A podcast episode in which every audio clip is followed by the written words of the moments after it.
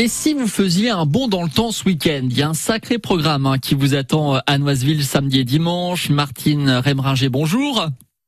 Bonjour. Vous êtes la vice-présidente de l'association ASC Noiseville. Un mot peut-être tout d'abord sur cet assaut. Ça fait combien de temps que vous en faites partie? Et qu'est-ce que vous y faites au quotidien, Martine?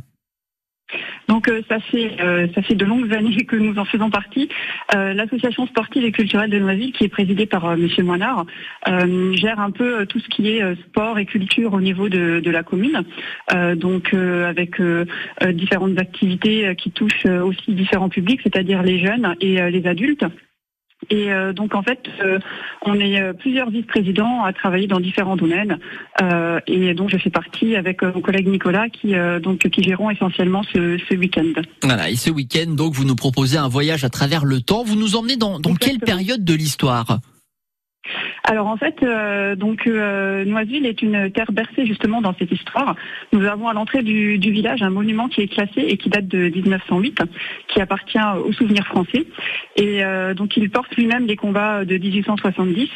Et donc une, une, de ces statues a été volée l'an dernier. Et donc depuis, avec la municipalité et des associations, nous mettons tout en œuvre pour essayer de, de voir revenir cette statue sur son socle et de faire perdurer un peu cette histoire locale. C'est chouette. Donc euh, voilà, d'où le but de, cette organisation sur ce week-end, avec euh, donc des associations qui viendront euh, représenter les grognards de Napoléon. Ouais. les soldats de 1870, les poilus de 14-18. Nous aurons également des soldats et des véhicules militaires américains pour représenter 39-45. la présence du groupe folklorique Lorrain de Metz avec une exposition et le CIRFA pour la période actuelle avec un stand d'information sur l'armée. Et puis euh, il y aura également la présence des éditions des Parèges de Metz euh, et euh, donc le souvenir français à qui appartient ce monument. Voilà, il y a plusieurs associations donc qui sont présentes sur place. Ça commence même vendredi d'ailleurs pour les scolaires, Martine. C'est important ça d'avoir aussi la possibilité peut-être de, faire un petit peu d'éducation et d'amener l'histoire un peu autrement qu'à l'école.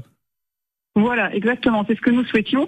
Euh, donc nous avons euh, souhaité inviter les scolaires de Noiseville et des villages euh, environnants pour leur faire justement partager cette partie de l'histoire vivante, puisque là ils vont découvrir vraiment les campements avec l'hôpital de campagne, la cuisine avec sa roulante, l'artillerie, les uniformes et bien sûr le, le canon qui, qui résonnera plusieurs fois dans la journée pour les scolaires et tout au long du week-end pour le public. C'est un très très beau programme en tout cas. Il y a plein d'animations, il y a des reconstitutions historiques, des expositions également. On vous met tout le programme sur notre site francebleu.fr. Merci beaucoup Martine.